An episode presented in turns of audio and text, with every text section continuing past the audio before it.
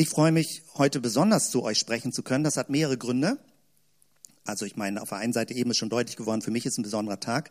Aber es hat auch den Grund, ich glaube, wir sind ins, als Gemeinde insgesamt in so einer Phase, aber in meiner Wahrnehmung ist heute ein besonderer Tag für uns als Gemeinde.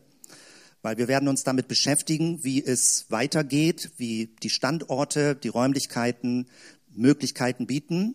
Es ist aber unser Anliegen, jetzt aus der Gemeindeleitung heraus, dass wir nicht zu sehr an Räumen jetzt orientiert denken, sondern dass wir eigentlich diese Bewegung, die uns im gewissen Sinne ja aufgezwungen wird, wenn diese Räume ähm, uns verloren gehen, hier, dieser Standort, dass das auch neu zu einer Art von inneren Bewegung führt, wo wir sagen, was bedeutet das inhaltlich? Wie wollen wir uns neu sortieren und neu positionieren?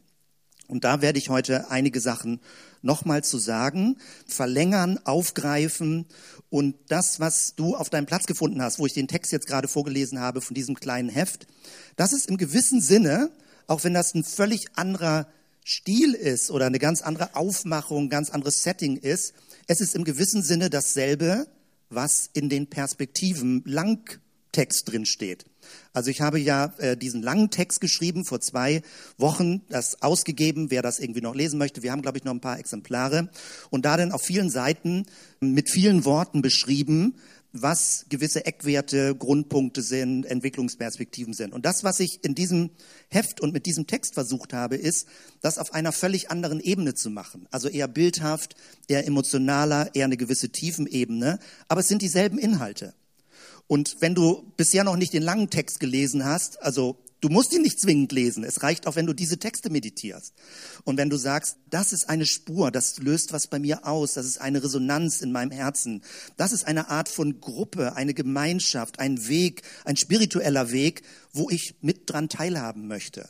Das ist ja damit gemeint und gedacht. Für mich ist der Anlass mit diesem kleinen Heft also insgesamt, dass wir als Gemeinde auf dem Weg sind. Ich hatte das schon immer mal vor, aber es ist ein bisschen auch eine Hilfe für einen Schnupperkurs. Weil wenn wir manchmal nur drei Stunden Zeit haben und versuchen, verschiedene Dinge zu bereden, dann gelingt es manchmal nicht so richtig, so dieses Bild, so diese, diese innere Berührung, diese Resonanz auszulösen bei Personen. Und man ist dann manchmal zu technisch. Was bedeutet das, zur Gemeinde dazu zu kommen oder dazu zu gehören? Und deswegen wird das für mich auch ein Instrument sein im Schnupperkurs, Leuten, die Interesse haben, das genauer zu erklären. Was ist eigentlich dieser innere Strom oder dieses Bild, was uns vor Augen steht, wenn wir von Gemeinde oder vom Reich Gottes oder von Jesus nachfolgen, wie auch immer wir es nennen werden, wenn wir davon reden. Das ist also im gewissen Sinne die Kurzform. Und wenn ich das heute nochmal aufgreife, das ist gerade jetzt druckfrisch gekommen aus der Druckerei vorgestern, dann möchte ich das nochmal aufgreifen und verlängern und bestimmte Akzente nochmal setzen. Und ich hoffe, dass das bei dir in irgendeiner Weise Aufmerken auslöst oder Resonanz auslöst und äh, dass uns das gelingt, gemeinsam eine Sprache zu finden, dass wenn wir unter diesem großen Thema Mission darüber nachdenken, dass es sich möglichst für niemanden irgendwie komisch anfühlt. Kleine Randbemerkung. Jetzt, vorgestern war wieder eine ACK-Sitzung, Arbeitskreis christlicher Kirchen. Und diesmal habe ich die Leute gebeten, wir haben eine Stunde reserviert von dieser Zwei-Stunden-Sitzung und die, die verschiedenen Teilnehmer gebeten, dass sie für sich mal beschreiben, aus ihren Kirchenhintergründen, was glauben sie, ist der Inhalt der Mission? Also was möchten wir vermitteln und sagen? Und zweitens, was ist der Stil der Mission? Also was wirkt als stimmig gut und was ist wie ein No-Go, wo man sagt, so darf es auf keinen Fall sein. Und es war eine extrem offene und inspirierende Runde mit allen verschiedenen Kirchenvertretern, wie alle wissen, wie schwierig das ist, dass Mission irgendwie ein komisches Thema ist. Und trotzdem merkt man, man möchte gerne vermitteln, was man Wertvolles im Glauben mit Jesus wie auch immer, sage ich immer dazu, wie du es formulieren würdest, erlebt. Ich war, da kommt gleich später noch ein Bild dazu, ich war am Mittwoch im CVJM-Haus, Konsul Hackfeld-Haus, bei der Bremer Armutskonferenz dabei. Und es gab über die Mittagszeit 17 Exkursionen in die Stadt. Und ich verrate jetzt nicht, wo ich gewesen bin. Ich bin also mit gewesen mit einer Exkursion und dann saßen wir in einem Zentrum, also Aktionszentrum in einem Stadtteil. Und ähm, rechts neben mir saß ein Polizist und dann schräg gegenüber saß eine Künstlerin in dem Stadtteil und dann gab es Leute, die verschiedene Leitungspositionen, Politiker saß mit dabei von einer bestimmten Partei. Und dann war eine Aussprache, wie funktioniert Ankommen im Quartier. Also wie funktioniert Integration von Menschen, die jetzt eine Zuwanderungsgeschichte haben, die lernbereit sind, die in der Stadt ein Zuhause finden wollen, die das erleben, dass sie keine Wohnung bekommen, weil sie vielleicht ein bisschen anders aussehen und nicht so eine helle Hautfarbe haben, dass man ihnen misstrauisch gegenüber begegnet. Wie funktioniert die Art der Integration in der Stadt? Und das waren alles sehr notwendige und wichtige und relevante Themen. Und normalerweise, wenn ich bei so einer Runde dabei bin und kaum jemand mich kennt, dann denke ich mir irgendeine möglichst intelligente Frage aus. Das ist die Art, in Erinnerung zu bleiben, dass man irgendwie im Verlauf des Gespräches eine Frage stellt und Leute sagen, ah, interessant, ist interessant drüber nachzudenken und so weiter. Ich habe nicht verraten, dass ich von Beruf Pastor bin, weil dann gehen ja häufig die Jalousien bei Leuten runter, obwohl es gar nicht so ein schlechtes Bild von Kirche gibt. Es gibt bei bestimmten Auftreten von Kirche oder vom Glauben ein bisschen Unwohlsein, aber generell ist inzwischen klar, auch bei der Armutskonferenz in den Vorträgen, dass Kirchen mit ihrer Stadtteil- und Sozialarbeit absolut wichtig sind, die Gesellschaft zusammenzuhalten. Da reden wir jetzt noch nicht über Glauben, über Spiritualität, über Beten, über Singen, das nicht. Aber als soziale Akteure sind Kirchen erwünscht. Das gesellschaftliche Klima ändert sich wirklich in die Richtung. Und alle wissen, die Aufgabe ist so groß, dass man Leute braucht mit verschiedenen Hintergründen. Meine Frage lautete, wie schätzen Sie das ein in Bezug auf Integration? Ist Religion eher eine Hilfe oder eher eine Behinderung für Integration? Weil Religion kam nicht zum Sprechen. Ich hatte, denn jemand hatte gesagt, oder gibt es einen afrikanischen Gottesdienst bei unseren Räumen, oder da gibt es, äh, er ist vor der Moschee und sitzt mit Leuten zusammen, oder dann gibt es Buddhist, der mit dabei ist. Und ich habe gefragt, ist Religion eine Hilfe für das Zusammenleben von Menschen, oder ist Religion ein Hindernis? Und die Antworten waren sehr spannend. Der Polizist hat sehr praktisch erzählt, wie er mit den verschiedenen Religionsgemeinschaften im Stadtteil im Kontakt ist und hat gesagt, dass man muss mit den Menschen direkt reden, nicht übereinander. Er hat von den verschiedenen Religionsgemeinschaften gesprochen, wie offen oder wie gebremst oder wie misstrauisch sie sind. Und er sagte, es braucht den menschlichen Kontakt. Man muss direkt aufeinander zugehen. Und Leute dürfen sich nicht wie ein Trick so irgendwie missbraucht fühlen, sondern man muss ehrlich sagen. Er sagt doch immer sehr offen. Er ist Polizist und bestimmte Dinge sieht er so, dass mit Leute nicht so denken, er würde sich irgendwie reinschleichen und dann irgendwelche Straftaten oder sowas bekannt machen. Also offene Karten war sein Statement. Und dann sagte schräg gegenüber die Künstlerin und sagte, Sie haben mit Ihrem ganzen Künstlerareal etwa 400 Leute zusammen, jede Woche und gut ist es, nicht direkt über Religion zu reden, sondern mit den Menschen zusammen etwas zu tun, künstlerische Arbeit zu tun und währenddessen lernt man sich kennen. Ah, du hast einen muslimischen Hintergrund. Ah, du hast einen christlichen Hintergrund. Ah, du bist Sikh. Ah, du bist Buddhist. So. Und das beschrieb sie. Und sie sagte, wenn man Religion direkt zum Thema macht, werden die Unterschiede betont. Und man verliert die Gemeinsamkeit, dass wir Menschen sind in einer Stadt. Und wenn wir aber gemeinsam wissen, wir sind gemeinsam Menschen in einer Stadt, dann kann man auch über religiöse Hintergründe reden. Und es ist sehr spannend, darüber zu sprechen. Also bei mir ist das noch sehr lebendig, deswegen erzähle ich da jetzt noch von, weil ich das sehr beeindruckend fand und ich bemühe mich irgendwie mit solchen Kontexten genauso Kontakt zu haben. Und dann habe ich praktisch das als Erfahrungsbericht mitgenommen in unsere Kirchensitzung, Arbeitskreis Kirchen. Armutskonferenz war Mittwoch, dann war das am Freitag. Und ich habe davon erzählt. Und dann fingen Leute an, sehr offen zu sein, wo sie sagen, ich bin so begeistert von Jesus und denkt nicht, dass das nur die Freikirchen sind, die begeistert sind. Eine Katholikin sagte, meine Berufung ist, Jesus bekannt zu machen. Sie hat andere Worte dafür verwendet. Oder jemand aus dem landeskirchlichen Bereich sagte, ich bin so begeistert von Jesus, aber immer wenn ich sage, dass ich Pastorin bin, gehen bei Leuten die Jalousien runter. Also es war ein ganz breites Spektrum. Auch die Orthodoxen sind da so, so spannend irgendwie mit am Start. Und gemeinsam haben wir drüber geredet, wo die Schwierigkeit besteht bei Mission. Und jemand sagte, Menschen möchten nicht zu einem Objekt gemacht werden. Menschen möchten das nicht. Als ich in dem Stadtteilhaus war, also es gibt ja viele Stadtteilhäuser in Bremen, am Mittwoch bei der Exkursion, hatte ich nachgefragt, ja, nach Religion. Und Polizist hatte geantwortet, die Künstlerin hatte geantwortet, und dann hat die Leiterin des Stadtteilzentrums geantwortet, sagte, wir schätzen es sehr, mit Kirchen zu kooperieren. Das Einzige ist, wenn Kirchen anfangen, sehr missionarisch zu sein. Und sie hat richtig die Worte verwendet. Und ihr Satz war sinngemäß so, ich fast wörtlich, sie sagte, wir möchten keine Missionare im Haus haben. Die haben Räume, die sie vermieten. Die könnten wir auch mieten. Also in dem Stadtteilhaus.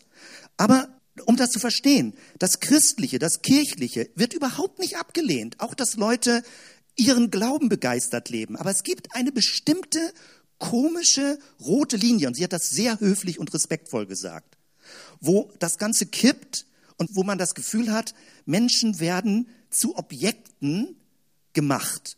Sie werden eben missioniert. Wobei ich ja immer sage, die Kirche wird missioniert, wir werden gesandt und nicht die Welt. Nicht die Welt wird missioniert, sondern wir werden missioniert. Die Sendung heißt, Gott sendet die Kirche. Das ist die Ursprungsbedeutung des Begriffes Mission, dass du ein Gesandter bist. Wer ist der Gesandte? Die Kirche. Die Kirche wird missioniert.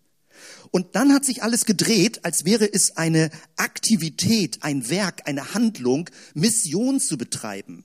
Aber eigentlich ist es nur eine Sendung zu leben eine Botschaft zu leben, das zu leben, wovon du begeistert bist. Und das kann alles Mögliche sein im Leben. Menschen sind von Fußball begeistert, Menschen sind von Sport begeistert, bestimmte Gesundheitstipps begeistert. Jeder Mensch ist von irgendwas begeistert. Das ist alles okay und erlaubt. Du kannst auch von Religion begeistert sein. Die Grenze entsteht dann, wenn ein Mensch sich missbraucht fühlt für deine Botschaft. Und das passiert auch bei Vertretern, bei Versicherungsvertretern, die dir irgendwas aufdrücken wollen, was du nicht haben willst. Da fühlst du dich genauso.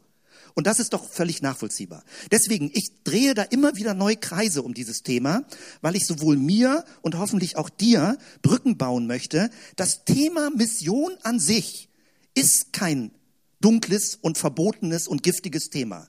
Es ist immer eine Frage des Stils. Und den Stil kann man lernen, dass man sogar interessant wirkt, wenn du einen überzeugten Glauben hast, von dem du respektvoll und höflich erzählst. Das ist sehr interessant und es wird in der Zukunft immer interessanter werden. Also das so als kleine Startereröffnung, äh, wie aktuell das alles ist, worüber wir nachdenken. Und ich bin sehr froh, sage ich mal, in einer Gemeinde zu sein. Und das Glück hat nicht jeder Christ, nicht jede Christin. In einer Gemeinde zu sein, wo ich das Gefühl habe, gemeinsam können wir eine Botschaft leben. Also nicht im Sinne von, man hat Kontakt zu Menschen, die Interesse haben, und sagt, ich bin gern bereit, dir über meinen Glauben zu erzählen, aber äh, ehrlich gesagt, komm mal nicht in unseren Gottesdienst, komm mal nicht in unsere Gemeinde, das ist zum Abgewöhnen. Also diese Spaltung, glaube ich, haben wir ja wenig oder vielleicht sogar gar nicht, dass man auch mit unserer Gruppe zusammen eine Botschaft leben kann und jederzeit kann jemand zuhören, dabei sein, man erklärt Dinge weiter. Also wir machen es so transparent und man hat nicht das Gefühl, irgendetwas verstecken zu müssen oder sich fremdschämen zu müssen. Und das finde ich total wertvoll, das ist für mich total wertvoll, weil sonst wüsste ich schwer, wie ich als Pastor arbeiten könnte. Wenn ich mich ein bisschen schämen müsste für das, was man als Gemeinde tut und irgendwie versucht, das über die Runden zu bringen. Wir sind ja in einem großen Bogen jetzt im Februar unter der Überschrift Gebet, Anbetung. Häufig haben wir einen starken Fokus Anbetung und das ist ja auch gut und richtig. Alles hängt davon ab, dass wir Gott lieben. Aber es ist nicht die einzige Gebetsform. Es gibt verschiedene Typen von Gebet. Es gibt Fürbitte, es gibt Danksagung und es gibt auch eine Art von Hingabegebet. Und alles, was ich gleich weiter sagen möchte, möchte ich in diese Klammer reinsetzen, in ein Gebet der Hingabe. Und wenn du alles andere vergisst, vielleicht könnte dieses Gebet dich einige Tage begleiten, dass wir, du für dich, wir gemeinsam so beten. Es geht um Jesaja, Jesaja 6, Vers 8. Und ich hörte die Stimme des Herrn, wie er sprach, wen soll ich senden? Wer will unser Bote sein? Gott redet in Mehrzahl. Wer will unser Bote sein? Ich aber sprach, hier bin ich, sende mich. Jesaja, hier bin ich, sende mich. Herr, hier bin ich, sende mich. Ein Gebet der Hingabe, der Bereitschaft. Wenn wir sowas wie Meditationsübung machen, dann ist es sowas wie, ich finde mein Wo, mein Ort. Ich bin jetzt hier. Das ist eine der großen Problematiken in der schnelllebigen Zeit, in der wir leben, dass Menschen nicht mehr hier sind. Sie sind überall und nirgends. Ihr Geist ist zerfleddert. Die Gedanken fliegen überall hin. Sie hängen noch in der Vergangenheit, sie sind schon in der Zukunft. Sie können sich nicht mehr sammeln. Sie können sich nicht mehr konzentrieren, nicht mehr fokussieren. Das heißt, sie haben ihr inneres Wo verloren. Du weißt nicht mehr, wo du bist. Jesaja sagt, hier bin ich. Hier bin ich. Das ist der Ausgangspunkt aller Sendung. Dass du weißt, du bist eine Person, du bist ein Ich. Ein Ich, was anders ist als Gott. Du bist nicht Gottes Marionette. Das ist so viel Falsches, was in theologische Lehre reingekommen ist an der Stelle. Dass Gott Dinge fügt und geheimnisvoll einen größeren Blick für alles hat, das ist doch völlig klar, dass wir als Menschen das nicht überblicken. Aber dein Ich ist nicht identisch mit Gottes Ich. Es sind zwei verschiedene Ichs. Und dass du für dich ich sagen kannst und nicht die Schuld anderen gibst und was alles wäre und was noch sein müsste und immer im Konjunktiv redest, dass du sagst, hier bin ich. Damit beginnt alles. Und wenn dir das nicht gelingt, dann brauchst du Meditationsübung, stille Übung, Atemübung, dass du zurückkommst wieder zu dir, dass du an dem Ort bist, wo dein Körper ist und nicht wegfliegst irgendwohin, nicht dich wegträumst, sondern alles, was in dieser Welt geschieht, geschieht dort, wo dein Körper ist. Du kannst dich gedanklich woanders hin bewegen, um Ideen zu bekommen, und das ist ja das Großartige am menschlichen Geist, aber dein Körper ist dein Wo. Und es ist wichtig, den Geist immer wieder zurückzuholen, deinen Geist immer wieder zurückzuholen in deinen Körper, weil nur so entsteht ein stimmiges Lebensgefühl. Und dann entsteht genau das, sende mich. Und das ist überhaupt keine Selbstverständlichkeit, dass Jesaja das sagt. Und Leute, die ein bisschen mehr die Bibel kennen, wissen das. Mose hat gesagt, jo, ich kann nicht reden. Gott wollte mit ihm was machen oder sagt, ich kann nicht reden. Schiebt er Aaron vor. Jeremia hat gesagt, ich bin zu jung. So, ich will auch nicht gesandt werden. Jona ist weggelaufen. Also wir haben eine lange Geschichte in der Bibel, wo Gott mit Menschen arbeiten wollte. Er wollte sie senden. Er wollte sie missionieren, nämlich seine Kirche. Aber Leute haben abgewunken. Nee, das ist mir zu anstrengend. Ich habe so ein bequemes Leben. Es fühlt sich doch so schön an.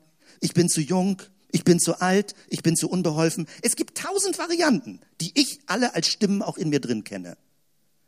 Und Jesaja sagt, hier bin ich, sende mich. Wenn du dieses Gebet, so kurz wie es ist, jeden Tag betest, verändert es dein Bewusstsein. Hier bin ich, sende mich. Und wir wissen nicht wohin. Ich hatte früher Angst, dass man irgendwo als Missionar irgendwo in den dunkelsten Wälder geschickt wird, wenn man so wirklich Hingabe leben will. Das ist, dieses Zeitalter ist schon lange vorbei. Menschen sind in einer Stadt aus unterschiedlichen Kulturen zusammen. Du musst nicht irgendwo weltweit hingestellt. Es kann sein, aber alle Missionsorganisationen, in Anführungsstrichen, also sogenannte Missionsorganisationen, arbeiten interkulturell, international, überall. Es gibt nicht, dass du hingesandt wirst auf das Missionsfeld und dann zwei Jahre im Stich gelassen wirst. Sowas gibt es alles nicht mehr. Es ist eine Frage, mit welcher Kultur, mit welcher Sprache, mit welcher Mentalität möchtest du leben. Gerade, also heute Nachmittag werde ich höchstwahrscheinlich zum Geburtstag das Geschenk bekommen, die zehn neuen Milieustudien von Heinz-Peter Hempelmann, weil es gibt das Sinus-Milieu, ja, zehn Studien, also zehn Milieus, äh, die sogenannte Lebensweltenstudie, schon seit vielen Jahren. Und jetzt wird es angewendet. Was würde das für kirchliche Arbeit bedeuten? Und es ist erschreckend und ich bin da völlig hilflos und überfordert, aber ich möchte nicht mehr weglaufen vor dieser Problematik. Wenn man das untersucht, alle kirchliche Arbeiten, egal das gesamte Spektrum, Freikirche, landeskirchliche, katholische Kirche, erreicht schwerpunktmäßig von diesen zehn Milieus nur zwei. Das ist die bittere Wahrheit. Acht Milieus in der Gesellschaft haben keine natürlichen Berührungsflächen zur christlichen Botschaft. Das ist Missionsarbeit in, direkt in unserer Stadt. Und dieses neueste Buch, das ist jetzt irgendwie Mitte 2019 rausgekommen, ich hoffe, da steht Gutes drin, versucht das Evangelium sprachlich, zumindest, dass man eine Idee kriegt, zu übersetzen für diese verschiedenen Lebenswelten, weil es ist wichtig, dass Menschen in ihren Bildern und mit ihrem Verständnis hören, was Gott ihnen sagen möchte, was es bedeutet, dass Gott sie liebt, dass seine Gnade für sie ist. In dem Arbeitskreis christlicher Kirchen, als wir zusammen waren, ist auch eine Jesuitin dabei mit jesuitischer Ausbildung, katholischer Hintergrund. Und sie sprach etwas, ich habe das Zitat leider nicht auswendig jetzt parat, sie hat mir es noch geschickt. Sie sagte, wenn man Menschen erreichen will und Kontakt zu ihm bekommen will, dann geht man immer durch die Tür des anderen. Ignatius von Loyola. Gemeint ist, wenn du in das Lebenshaus eines Menschen hinein darfst, eingeladen wirst, gehst du immer durch seine Tür, nicht durch deine. Heißt, du stellst dich auf die Sprache, auf die Bildwelt, auf die Symbolik des anderen ein. Du lernst die Sprache des anderen, damit er versteht, was die Botschaft ist. Das ist auch das Bild des Botschafters. Wenn ein Botschafter aus einem Land in einem anderen Land ein offizieller Botschafter wird, dann lernt er die Sprache des Landes kennen, damit er verständlich werden kann. Das ist die riesige Aufgabe und die passiert nicht irgendwo in Asien, in Afrika oder Südamerika, sie passiert hier in Bremen. Ich merke, wie, wenn ich das versuche so konkret zu machen, wie mir schon ein bisschen mulmig wird, weil ich habe sofort Überforderungsgefühle. Weil das löst sofort etwas bei mir aus, wo ich sage, wie geht das? Und ich kann es mir nur vorstellen, dass wir es gemeinsam in Angriff nehmen. Dass wir gemeinsam nicht wie Jona weglaufen, dass wir gemeinsam nicht wie Mose sagen, ja, ich, ich habe gar keine Worte dafür. Ja, dann stottern wir eben ein bisschen. Dass wir gemeinsam nicht wie Jeremia sagen, ich bin zu jung, ich, ich muss noch ein bisschen mehr lernen als Christ, ich schaffe das nicht, ich bin doch erst 15 Jahre Christ, wie soll ich das hinkriegen? Dass wir gemeinsam nicht mehr in irgendeiner Form weglaufen vor der Aufgabe, Botschafter Gottes zu sein.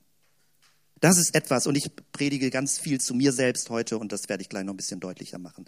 Also dieses hier möchte ich deutlich machen. Das Problem bei diesem sogenannten Missionsbefehl ist, und mir wird das immer deutlicher, dass man im Laufe der Zeit daraus einen Auftrag gemacht hat, ein Werk gemacht hat, eine Leistung gemacht hat. Ich habe das vor kurzem sogar noch gehört, wie jemand gesagt hat, es ist ein Missionsbefehl. Aber wer will schon gerne Befehle hören? Und ich glaube, es ist ein völlig falscher Fokus. Also im Sinne von, Gott gibt dir einen Befehl, geh gefälligst los. Es hat sowas Soldatisches, sowas Militärisches, sowas Kommandomäßiges. Und ich möchte dich immer neu dafür gewinnen, mich selbst und dich genauso, ein völlig anderes Deutungsmuster in den Kopf und in das Herz reinzubekommen, wenn wir überhaupt noch das Wort Mission verwenden. Und dieses Deutungsmuster, ich habe das mal jetzt ganz blumig folgendermaßen genannt, florieren im göttlichen Flow. Es ist ein völlig anderes Setting. Ich werde das ein bisschen erläutern. Ich bin davon überzeugt, Gott sendet einen Strom des Lebens in diese Welt. Er hat nicht einmal die Welt geschaffen und dann ist sie vorbei und jetzt tickt die Uhr irgendwie ab, sondern wie ein permanenter Atem Gottes atmet er ständig in die Natur rein und es lebt und es lebt und es blüht und es gedeiht und es floriert. Es ist ein ständiger Atem Gottes. Es ist ein Strom des Lebens. Es ist ein Wind, der weht. Und diese Art mitzugehen mit dem Wind ist was ganz Natürliches. Wir haben auf unserem Grundstück ganz viele Löwenzahnblumen. Und ich kann gar nicht so schnell Rasen mähen, wie der Löwenzahn blüht und sich vermehrt. Und irgendwann muss ich einfach sagen, ja, Löwenzahn ist ja auch schön, ne? Ich komme da gar nicht gegen an, weil es doch völlig natürlich ist. Etwas wächst, etwas blüht, es sieht schön gelb aus und sofort, zack, sind irgendwie die Streusamen und fliegen in alle Richtungen. Ist ja irgendwie auch toll, Pusteblumen, wenn man Löwenzahn mag.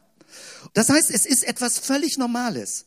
Es ist im Element sein. Wir reden nicht über einen Auftrag, den wir extra jetzt annehmen, außerhalb von uns. Etwas, wo wir gesandt werden, was uns nicht entspricht. Sondern die Logik ist umgekehrt. Es ist das Natürliche, aber man kann sich ihm verweigern. Jona hat sich verweigert. Jeremia hat es gekonnt, auch wenn er sagt, ich bin zu jung. Mose hat es auch gekonnt, der war nicht auf den Mund gefallen. Aber Leute verweigern sich diesem Flow. Das Natürliche ist dieser Flow Gottes in diese Welt hinein. Fische im Wasser, Vögel im Wind, Blumen in der Sonne. Es ist im Element sein. Und die Aufgabe besteht nicht darin, etwas Artfremdes für uns Menschen zu tun, sondern die Prinzipien zu verstehen, die Muster zu verstehen, mitzugehen mit der Bewegung, die Gott sowieso schon hat. Und das bedeutet dann, dass wir die Prinzipien für Wachstum verstehen, für Vermehrung verstehen, so wie Gott es tut, so wie es der Schöpfer tut. Prinzipien verstehen, sich zu sammeln, sich zu fokussieren, aufzutanken, in Balance zu leben. Flow ist ja so ein modernes Wort. Ich mag das Wort Energie auch sehr. Also griechisch ist, steckt da sogar Dynamis hinter, also Dynamis, also wie Dynamit. Boah, aber es ist nicht Explosion, sondern es ist Intensität. Und letzten Sonntag hat Tobias über die Herrlichkeit Gottes im Tempel gesprochen. Und das ist damit gemeint, dass die Herrlichkeit Gottes ist eine Art von Intensivierung des Lebens. Und in diesem Flow der göttlichen Gegenwart zu leben. Ich hoffe sehr, dass das für uns nicht nur ein Traum bleibt. Ich kenne Momente, wo sich das Leben, der Tag genauso anfühlt, wo ich weiß, Gottes Geist lebt in mir und es gibt Inspiration und Texte lassen sich schreiben und Bilder lassen sich malen und mit Leuten fließt das, mit Leuten in Kontakt zu sein und man hat das Gefühl, Türen gehen auf. Ich kenne diese Momente, dass man in diesem Flow lebt. Aber es könnte noch mehr werden. Und ich wünsche das jedem, dass er das erlebt, dass man in seinem Element ist. Wir sind in unserem Kulturkreis seit inzwischen schon mehreren Jahrhunderten geprägt durch dieses große Bild der Evolution. Ich weiß, ich habe da immer gebremst, ich von mir auch. Ich finde, manches ist da auch unstimmig an dieser Theorie. Ich bin da schon sehr für Schöpfung auch, dass Gott da sehr stark eingegriffen hat und dass nicht so einfach sich alles entfaltet. Aber was ich durch andere spirituelle Bücher verstanden habe, ist, Evolution denkt immer von etwas Kleinem, was sich entfaltet. Also etwas ist da wie ein Samenkorn und dann entfaltet es sich. Und man hat eigentlich immer das Problem, wo ist eigentlich der Anfang?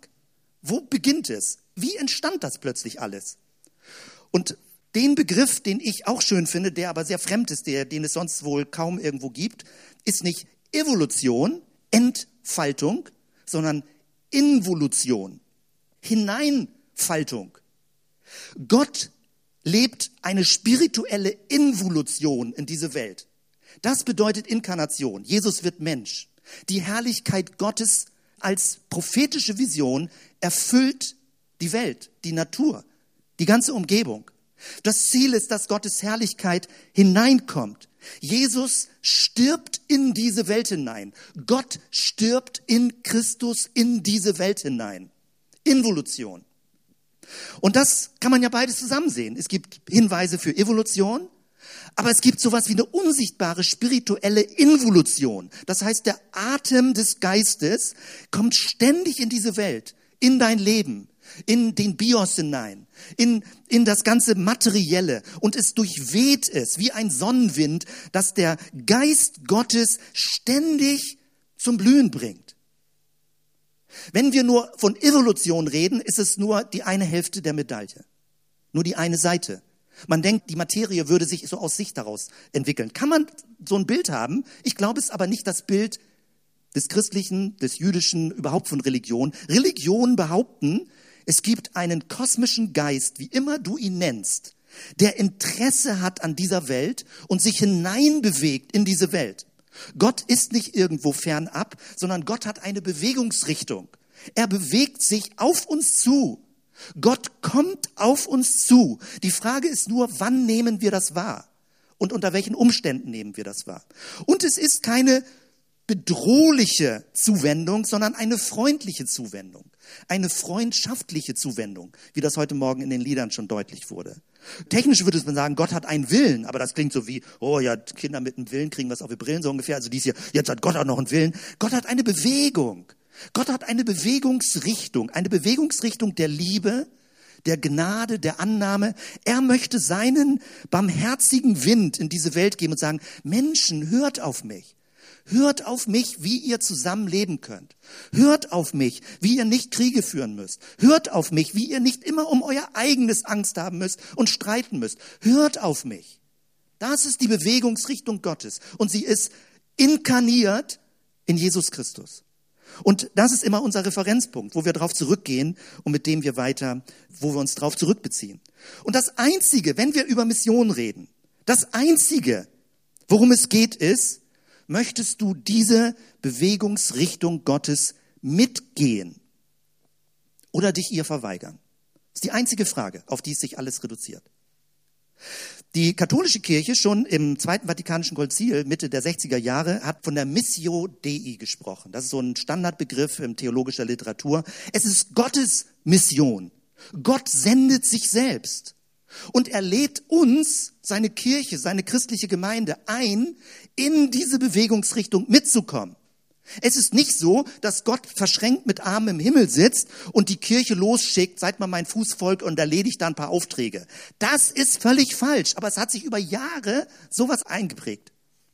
Gott geht voraus. Mit jedem Menschen, mit dem du in dieser Stadt sprichst, der Heilige Geist ist dir voraus.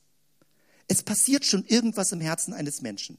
Vielleicht nimmt die Person es noch nicht wahr, vielleicht ist sie ganz verschlossen, vielleicht sagt sie, nee, lass mich in Ruhe. Kann alles sein. Aber der Heilige Geist ist dir immer voraus. Und wenn du mit Menschen Kontakt aufnimmst, mit ihnen sprichst, ihnen was Gutes tust, irgendwie einfach positiv und nett sein willst, dann bist du immer schon im Fluss des Heiligen Geistes drin. Du bist nie der Erste. Du gehst immer nur mit der Bewegung Gottes mit. Das ist für mich sowas von entkrampfend und entspannend und das läuft dann letztendlich darauf hinaus, dass es darum geht, die Augen aufzuhalten. Innerlich in Christus zu sein, zu bleiben, in ihm zu bleiben und Frucht hervorzubringen, die bleibt. In ihm zu bleiben, damit Frucht entsteht, die bleibt. Es ist ein Prozess, der auch für Menschen viel natürlicher ist als es sich anfühlt. Und es geht durch deine Persönlichkeit hindurch, durch deinen Charakter, durch deine Biografie, durch deine Lebenserfahrung. Du musst nicht irgendwie so ein ausgewechselter, super missionarischer Christ werden. Das ist alles sowas von nervig, dass diese Bilder im Umlauf sind. Du bist du. Herr, hier bin ich. Sende mich. Du wirst gesandt. Mit deiner Biografie, deinen Verletzungen, deiner Erfahrung, deiner Persönlichkeit, deinen Träumen, deinen Idealen. Du wirst gesandt und der Geist Gottes weht durch dich hindurch. Das ist für mich so befreiend und ich werde das immer und immer wieder holen, damit äh, es wirklich bei allen so ankommt und wir dementsprechend zusammen äh, auf dem Weg sind. Also wir gehen die Bewegungsrichtung mit. Es ist eher die Frage, dass wir synchron werden mit dem Geist Gottes. Wenn wir ihm vorauseilen, dann ist es sowas wie Aktivismus. So, oh ja, Gott kriegt das nicht schnell genug hin, jetzt muss ich mal ein bisschen nachhelfen. Das ist überhaupt nicht gemeint. Wenn wir ihm hinterher trödeln, dann ist es eine Art von Verweigerung. Kennst du ja auch. Als Kind hast keine Lust, irgendwo mitzugehen und du wirst so hinterhergeschleift und willst eigentlich nicht. Gott möchte dich gewinnen, aber du sagst, nee, keine Lust. Und jeder hat seine eigene Lerngeschwindigkeit, jeder hat seine eigene Persönlichkeit. Als wir auf den Exkursionen waren, jetzt am Mittwoch, da ging neben mir ein Mann, der ziemlich groß war und der hatte Schritte, meine Güte, ja. Und ich musste mithalten. Ich dachte, Mann, ich habe kürzere Beine, ich kann nicht so schnell. So, also das fühlt sich komisch an. Jeder hat seine eigene Geschwindigkeit mit seiner eigenen Beinlänge, mit seiner eigenen Lebensbiografie. Und das ist alles in Ordnung. Das zeichnet ja gerade die Besonderheit aus, so miteinander auf dem Weg zu sein. Und das, was vielleicht ein bisschen neu ist, und das ist jetzt nicht ein Programm für morgen und übermorgen, sondern das wird uns dieses Jahr, nächstes Jahr, wie auch immer begleiten. Ich bekomme langsam wieder die Überzeugung, dass man das üben kann. Dass es nicht einfach einem im Schoß gelegt ist, der eine kann es, der andere kann es nicht, der eine introvertiert, der andere extrovertiert, die einen so und so weiter, sondern man kann es üben. Ich mag kein Wasser, also so, aber ich sehe das, wie Leute üben, auf einem Surfbrett zu stehen. Du fällst runter und dann kannst du irgendwann stehen. Wenn du boulderst und kletterst, dann kann man das üben. Wenn man Segel fliegt, kann man üben, Aufwindfelder zu finden.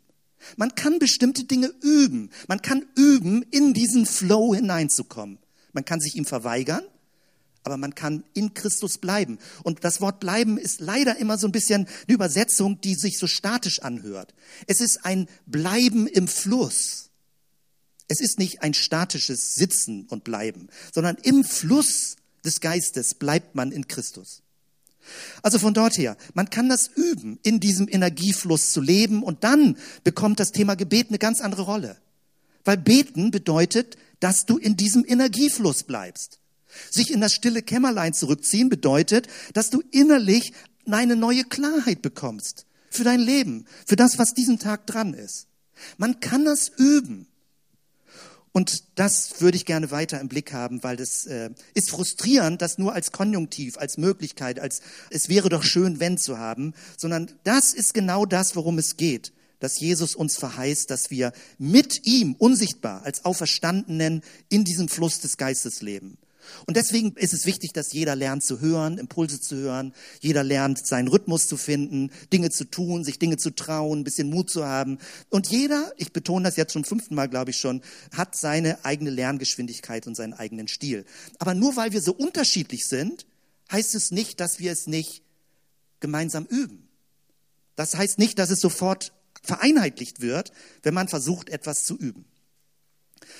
Ich hatte euch vor zwei Wochen dieses Bild gezeigt und dazu eine ganz beeindruckende Geschichte erzählt. Und heute muss ich eine Richtigstellung machen. Also, ich habe euch die Geschichte erzählt, drei Versuche, Gurken zu ziehen. Erste Mal erfroren, zweite Mal vertrocknet und das dritte Mal wahnsinnige Gurkenblühernte. Ja, die, die da waren, können sich hoffentlich noch erinnern. Als ich nach Hause kam, hat Lennart mich mal ganz nett beiseite genommen und hat gesagt, Papa, Lennart ist gerade jetzt schon los, weil der Sturm kommt und er muss noch nach Holland noch und hat einen Zug früher genommen, weil die Züge ausfallen.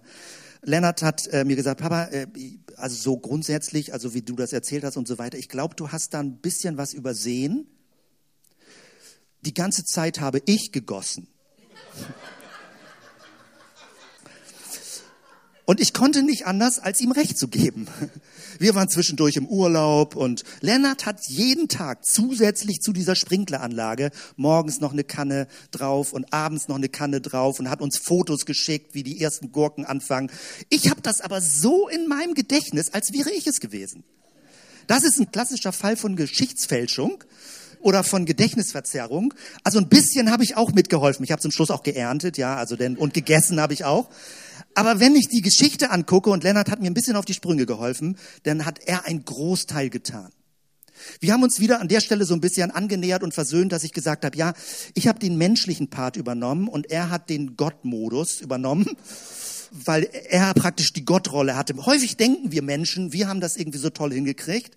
Und äh, natürlich haben wir auch Anteile dran gehabt, aber es gibt immer noch eine Hintergrundmacht, die in diesem Fall Lennart hieß, die dafür gesorgt hat, dass es denn auch wirklich was wird. Also das nochmal zur Klarstellung, damit ich hier nicht nur als biologischer Held in Erinnerung bleibe, sondern ich weiter übe. Und ich werde dieses Jahr also einen neuen Anlauf machen. Deswegen, ich möchte darauf hinaus, dass wir, das werde ich jetzt schnell machen, du musst nicht alles verstehen, aber sowas wie eine Perspektive damit eröffnen.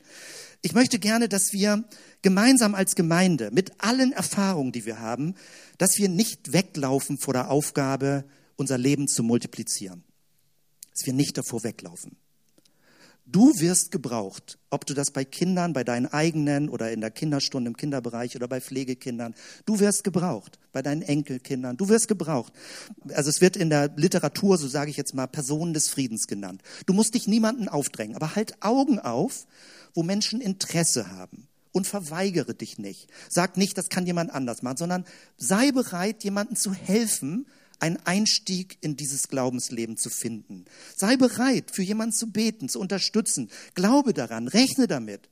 Sei nicht misstrauisch am Anfang des Jahres, haben sie gesagt. Sei, lebe nicht in einem inneren Misstrauen, sondern glaube daran, dass Gott durch dich wirken wird.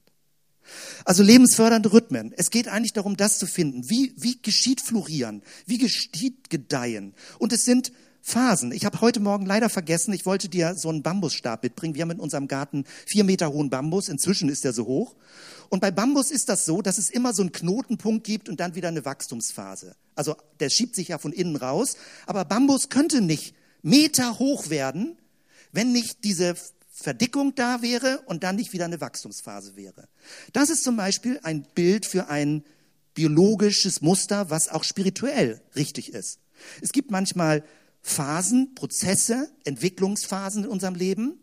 Aber wenn du dann nicht zu einer Entscheidung kommst, ein Knotenpunkt, etwas festmachst, dann wirst du instabil, dann wächst du nicht weiter, dann brichst du irgendwann ab. Also es braucht dieses Bild zwischen Prozess, Phasen und Knotenpunkte, Entscheidungen, die man trifft, die nur du treffen kannst. Das ist wichtig als ein Muster, was man ernst nehmen muss. Oder ein anderes Muster, das Muster von Sehen und Ernten. Du kannst nicht etwas ernten, wenn du nicht vorher gesät hast. Es muss gesät werden, investieren. Du kannst nicht, was weiß ich, ähm, mündige, selbstbewusste Jugendliche in der Gemeinde wollen, wenn du nicht investierst. Weil das geschieht nicht von alleine. Es braucht Leute, die Menschen anleiten, die sie unterstützen, die sich investieren in ihr Leben, als ein Beispiel. Und es gibt ein, damit habe ich schon das dritte gesagt, also auch ein Muster zwischen investieren und vermehren. Dinge vermehren sich ähm, in einer bestimmten Form. Und immer dann, wenn man aus einer inneren Quelle lebt, wenn man nicht das Gefühl hat, oh, es reicht nur so gerade für mich selbst, sondern dass du aus einer inneren Quelle lebst, dann vermehrt sich etwas. Und es erreicht andere Menschen in deinem Umfeld, wo auch immer du in Kontakt bist. Und es kann ganz viele tausend verschiedene Formen haben. Ich möchte dir etwas zeigen und ich hoffe, du bist jetzt nicht erschlagen. Ich gehe jetzt schnell durch, aber mir ist es wichtig. Das ist einer der Punkte, die mir an diesem Sonntag heute wichtig sind. Ich möchte dir ein Gedankenmuster zeigen. Die, die vom, beim Intensivwochenende waren, kennen das schon. Was ich gerne als ganz, ganz großes Muster für weitere Gemeindeentwicklung sehen möchte. Und du musst es heute nicht verstehen. Das wird immer wieder kommen. Aber ich zeige dir das mal, wie man den geistlichen sag mal, Sehen und Ernten, Vermehrungsprozess in sieben Phasen einteilen kann. Das sieht so aus. Und das findest du in dem Material auch schon. Ich beginne mal mit diesem Punkt Rhythmus des Lebens, Phasen und Etappen. Wir vermeiden es, von Stufen oder von Levels zu reden. Das klingt so, als würde man besser werden im Laufe des Lebens. Das stimmt nicht. Sondern deine Berufung, deine Aufgabe verändert sich einfach nur. Hier unten, es geht praktisch los. Menschen fangen irgendwie an. Menschen suchen, Menschen erkunden, sie zeigen Interesse. Und diese Phase kann drei Monate dauern, fünf Jahre. Und es kann sein, dass Leute auch sagen, nee, ich habe kein Interesse mehr. Aber wenn sie sagen, sie möchten weitergehen, dann läuft es darauf hinaus, dass du irgendwie diesen Knotenpunkt klären musst. Möchtest du dein Leben mit Jesus leben? Willst du das? Keiner zwingt dir es auf. Du kannst nachlesen, wer Jesus war. Leute können ihre Erfahrung erzählen. Und dann ist der Ball in deinem Feld. Willst du es für dein Leben? Und da kannst du Ja oder Nein sagen. Du kannst doch sagen, ich brauche noch Zeit, ich habe zu wenig Infos. Geht alles. Aber die nächste Phase entsteht erst, wenn man diesen Knotenpunkt nimmt. Die nächste Phase bedeutet, sich integrieren. Das überschneidet sich vielleicht schon so ein bisschen, man lernt Leute kennen, aber das Gefühl, richtig zum Team dazu zu gehören, dabei zu sein, ist eine neue Phase. Sich integrieren und dazu zu gehören. Dieses sind jetzt so sichtbare Knotenpunkte, wenn jemand sich taufen lässt oder Gemeinde, zur Gemeinde dazukommt, wenn jemand sagt, ich möchte hier dabei sein. Der Gedanke ist immer dabei, ja, es gibt eine Phase, aber irgendwann braucht es auch eine öffentliche Aussage dazu, ob man das möchte. Wenn du das nicht möchtest, bleibst du jahrelang in dieser Phase. Du möchtest dazugehören, aber sagst nie, dass du dazugehörst und bleibst immer so im Außen, in der Außenperipherie hängen. Taufe ist was Mutiges wo man sagt, öffentlich sage ich, ich möchte mein Leben mit Jesus leben. Ich möchte das. Das ist im gewissen Sinne mutig. Und es wäre auch doof, wenn es gar keinen Mut erfordern würde. Weil natürlich ist es anders, als viele andere Menschen in unserem Land das machen. Du sagst, du möchtest diesen Weg gehen, weil dir das mit Jesus so wichtig ist. Dann geht es weiter dass man auf dem Weg weiter wächst, wachsen, verlässlich werden. Verlässlich werden ist eins der großen Themen in unserer aktuellen Gesellschaft, ob man sich auf Menschen verlassen kann oder ob sie herumflattern. Das ist ein Zeichen von Reife, dass Leute verlässlicher werden, dass sie verbindlich sagen, ich bin dabei, ihr könnt auf mich zählen, wie auch immer man das denn nennt. Und dann deswegen habe ich bewusst hier oben diesen Bogen gemacht, weil ich liebe diese Sinuskurve, wo man sagt, es ist eigentlich eher so ein Schwingen, es ist eher ein Rhythmus in unserem Leben und nicht eine Stufenleiter nach oben oder eine Spirale nach innen, wo du dann ganz drin im inneren Kern bist, sondern es ist ein Rhythmus, den wir gemeinsam leben. Und im gewissen Sinne ist dieses hier oben ein Hochpunkt, wo du sagst, mir geht es gut, hoffentlich. Du hast ein gewisses Glück gefunden im Glauben. Wenn nicht, Lass uns weiter das suchen, dass du glücklich bist im Glauben, erfüllt bist in Christus. Aber wenn du das erlebt hast, ist es ein bisschen Hochpunkt und man kann sich auch wie bei einer Bergwanderung oben auf der Bank hinsetzen und sagen, das ist doch alles sehr schön, schöne Landschaft. Und es fühlt sich ein bisschen an wie wieder runtergehen, wenn du sagst, ich will nicht nur auf mein Leben gucken, nicht nur frommer Egoismus, also wenn es über Jahre nur Phase 3 ist, bekommt es eine Art von konsumorientierten frommen Egoismus. Leute werden genervt, werden unzufrieden, wenn die Predigt nicht inspirierend genug war, wenn sie nicht neue Anregungen bekommen haben. Und sie suchen nach einem erfüllten Leben, aber denken, es wäre eine Steigerung noch weiter nach oben. Geschieht aber nicht. Die Steigerung ist, indem du das, was Gott dir geschenkt hat, anfängst, anderen weiterzugeben. Dann wird dein Leben intensiver. Und das ist wirklich eine neue Phase. Ich glaube, wir müssen die ganz bewusst im Blick kriegen, diese Phase, dass wir ganz neu in Phase 4 gehen und sagen, wir möchten Ausschau halten. Wen können wir fördern? Wen können wir unterstützen? Für wen beten wir? Dass wir Menschen segnen und das nicht irgendwie so, irgendwie so machen, sondern gezielter, konzentrierter. Und das heißt, dass man letztendlich auch geistliche Elternschaft wird, dass man sich mitfreut mit der Entwicklung von Menschen, Mentor zu sein, bis dahin sogar, dass man mit Gruppen arbeitet und alles, alles kann in Zellgruppen. Dieses ist ein Zyklus, der inmitten von Zellgruppen ablaufen kann oder anderen Gruppenformen, wie immer wir das dann auch nennen. Multiplizieren und coachen und so weiter. Und dieses hier ist also eins der größten Glückserlebnisse, was ich bisher noch nicht erlebt habe, ist, wenn du nicht nur unmittelbar in die nächste Generation auch geistlich investierst, sondern eine geistliche Enkelgeneration erlebst. Wenn du siehst, wie Menschen, die du begleitet hast, selbst anfangen, andere zu begleiten. Ich möchte, dass wir gemeinsam dieses Glück erleben. Dass wir nicht stecken bleiben hier in Phase drei oder teilweise in vier, sondern dass wir sagen, wir möchten das weiter. Und jeder ist auf einem anderen Weg. Wir sind nicht als ganze Gemeinde in einer Phase. Du kannst das für dich überprüfen, in welcher Phase du bist. Und weil wir ja versuchen, gerade auch etwas in Bewegung zu bringen, in Schwung zu bringen, ich glaube, es staut sich so ein bisschen in diesem Bewegungsfluss. So ein bisschen Thrombose, geistliche Thrombose, der Blutkreislauf mit dieser Sinuskurve stockt so ein bisschen in der Gemeinde. Bei mir auch. Und das ist mein großes Projekt, das in Bewegung zu bringen, meine persönliche Aufgabe für mich und auch das weiter zu signalisieren. Aber die Frage ist, wie beginnt das eigentlich alles? Und damit sind wir bei diesem Punkt. Es beginnt damit, dass du dich senden lässt, dass du dich sehen lässt, dass du sagst, nicht jammerst, oh, meine Verwandtschaft ist nur, nur nervig, äh, der Boden ist zu hart, ich habe keine Lust, ich habe Besseres zu tun, stimmt alles. Lass uns klar darüber reden, dass das anstrengend ist und nicht so ein Easygoing ist sich für Menschen zu interessieren, die nicht unmittelbar in deiner Komfortzone sind, ist anstrengend. Es kostet Energie. Es ist der Fluss Gottes, der zu anderen Menschen hingeht, über deine eigene Komfortzone hinaus. Und manches fällt leichter, wenn einem klar ist, dass es wirklich Einsatz bedeutet und dass es im gewissen Sinne anstrengend ist. Und was letztendlich passiert, wenn Samenkörner Gutes tun, Worte, Signale gesät werden, wissen wir nicht. Gott wirkt das Geheimnis. Und bei einigen fängt es an zu keimen, bei anderen vergammelt der Samenkorn im Herzen.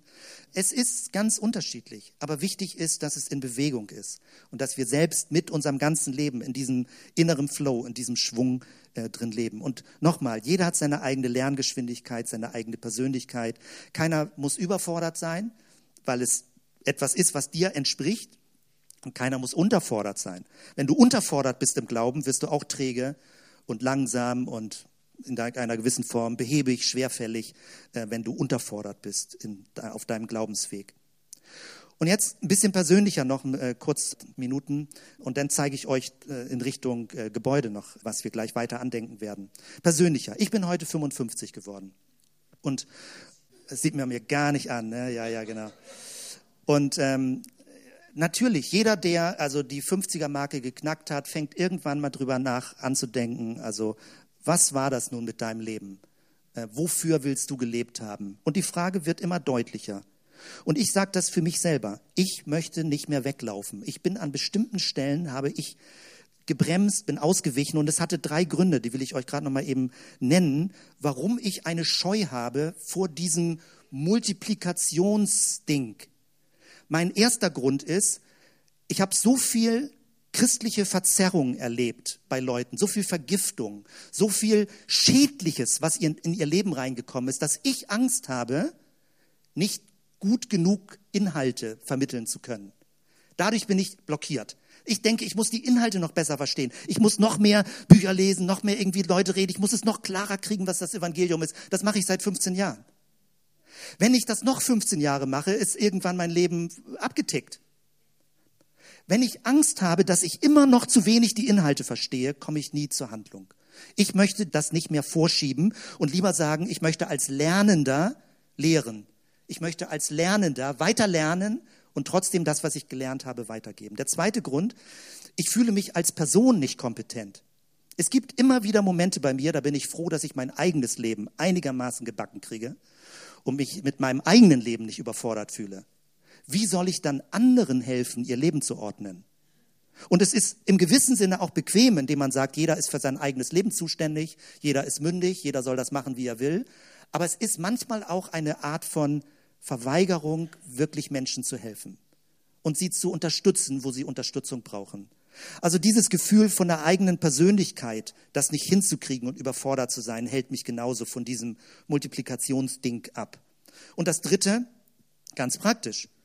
Wenn man sich in Menschen investiert, Ausschau hält, nicht nur so, naja, wenn Leute was wissen wollen, können sie ja kommen, sondern aktiv Ausschau hält. Wen kann ich fördern? Wen kann ich segnen? Wen kann ich unterstützen? Bei wem habe ich Ausdauer, auch über Jahre für ihn zu beten? Wenn man das so lebt, dann heißt das nicht mehr ein falsch bequemes Leben. Es ist mehr Einsatz. Es ist mehr Zeit. Es ist mehr Energie. Es ist mehr Schmerz im Herzen. Es ist mehr Enttäuschung manchmal. Es ist mehr Überforderung. Es ist viel intensiver, weil man weiß, man bekommt das nicht zum Nulltarif. Ein multiplizierendes Leben zu leben, bekommst du nicht mal eben nebenbei. Es ist wirklich grundsätzlich, in die Richtung zu denken und leben zu wollen. Und wenn ich das hier heute Morgen sage, weil ich sage, es ist mir wichtig, das bedeutsam zu machen, dann deswegen, weil ich sage, ich möchte das auch aussprechen. Ich möchte hoffentlich Konditionen haben. Ich brauche euch als Gruppe dafür. Ich möchte selbst auf dem Weg bleiben, in diesen Prozessen zu denken und zu leben und Menschen weiterzuführen, wo sie Unterstützung brauchen. Und ich möchte das so praktisch wie möglich machen. Und da gibt es viele Ideen inzwischen auch schon, wie das umsetzbar oder an erste Umsetzungen möglich sind in die Richtung. Also von dort her. Das ist das, was mir wichtig ist, wo ich dich für gerne gewinnen möchte, da auch selbst zu sagen. Und äh, wenn ich hier nochmal das bringe, also Ausbildung konkreter zu machen, so nenne ich das jetzt mal hier. Du siehst das wie kleine und große Hände zusammen praktisch hier töpfern. Und zu diesem Punkt zu kommen, zu sagen, Herr, hier bin ich, sende mich, sende mich. Herr, hier bin ich.